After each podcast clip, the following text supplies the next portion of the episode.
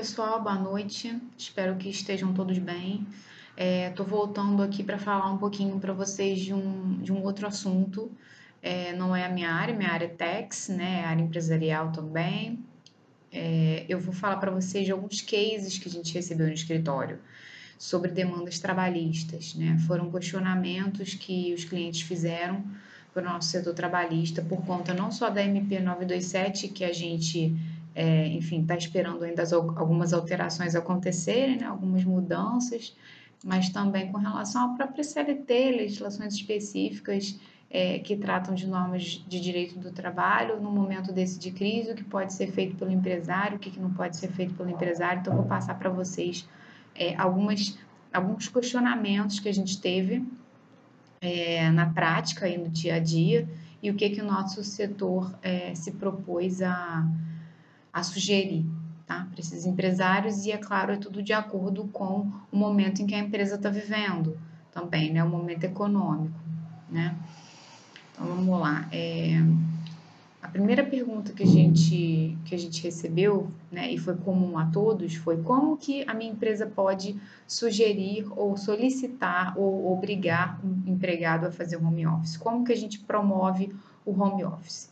Né? E aí veio a MP 927 para dar uma desburocratizada nessa questão. É, claro que para muitas empresas, como na prática é, não, não foi possível por força é, da força maior do coronavírus avisar com 48 horas de antecedência. Mas uma vez publicada a MP, é, o empregado tem que ser avisado com 48 horas de antecedência. É, o acordo é individual, é um aditivo contratual, não precisa de convenção coletiva, não precisa de acordo coletivo.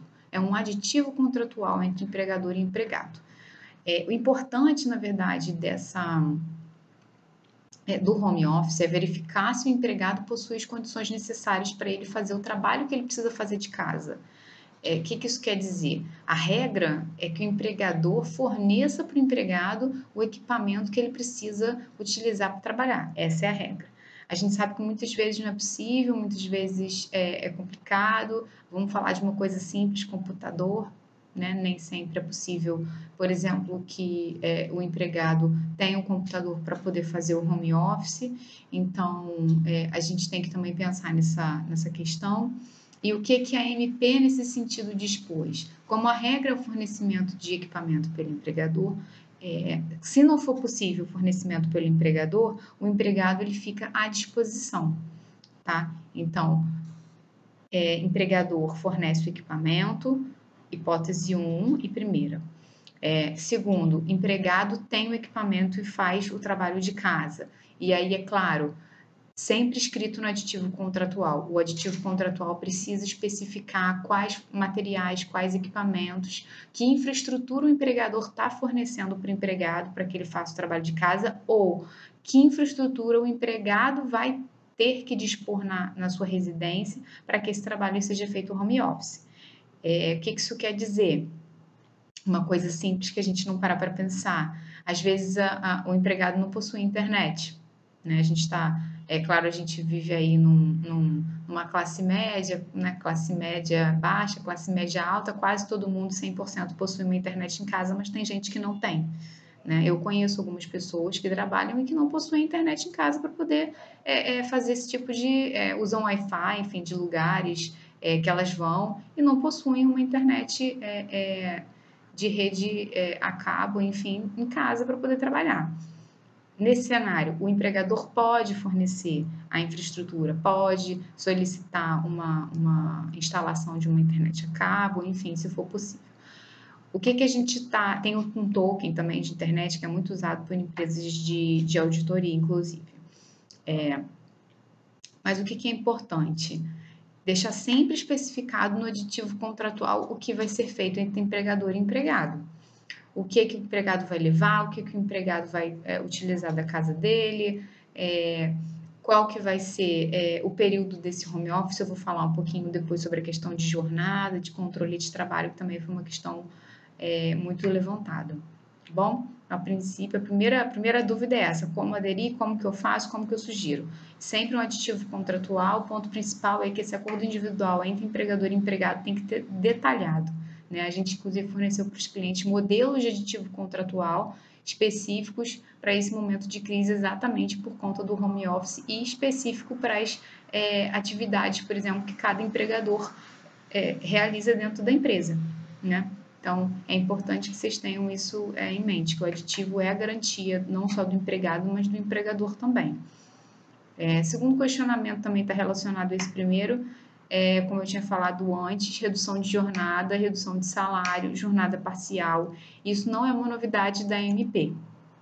É, a redução de jornada e, e redução, é, inclusive com relação à hora extra, já é uma previsão da CLT. É, pode ser que o empregador opte por reduzir a jornada de trabalho para 26 horas semanais, com até 6 horas extras. A outra opção que ele tem são 30 horas semanais sem o cômputo de horas extras. Como que eu controlo isso?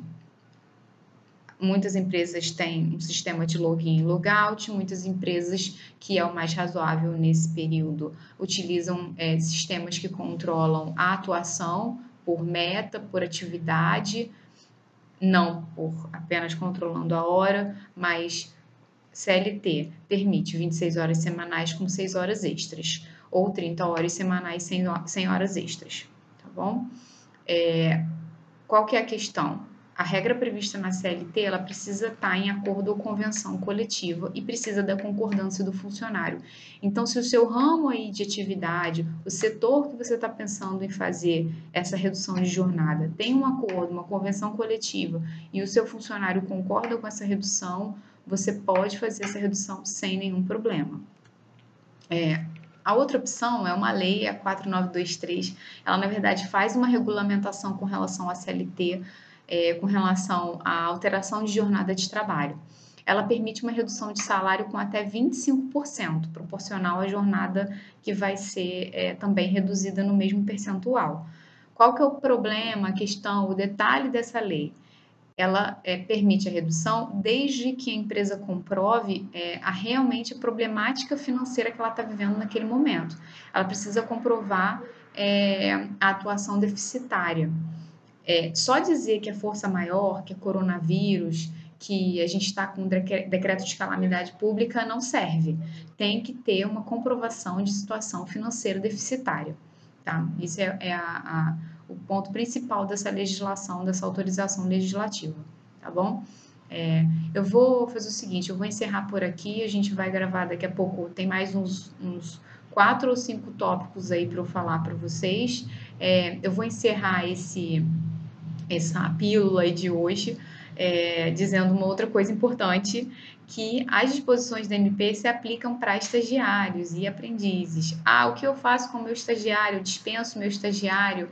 Mando meu estagiário para casa, demito meu estagiário. Não há necessidade de demitir seu estagiário. Você pode utilizar as, as normas que a MP divulgou, a, né, a de burocratização que a MP permitiu.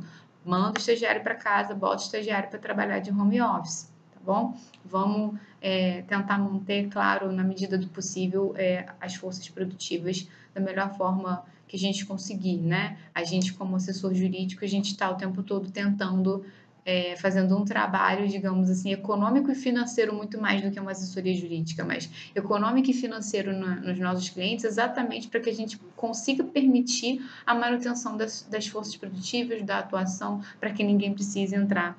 É, enfim, no parcelamento desnecessário, numa, numa, com uma dívida desnecessária com um banco, pegando empréstimo, né? Então, é, a atividade do advogado também é essa, né?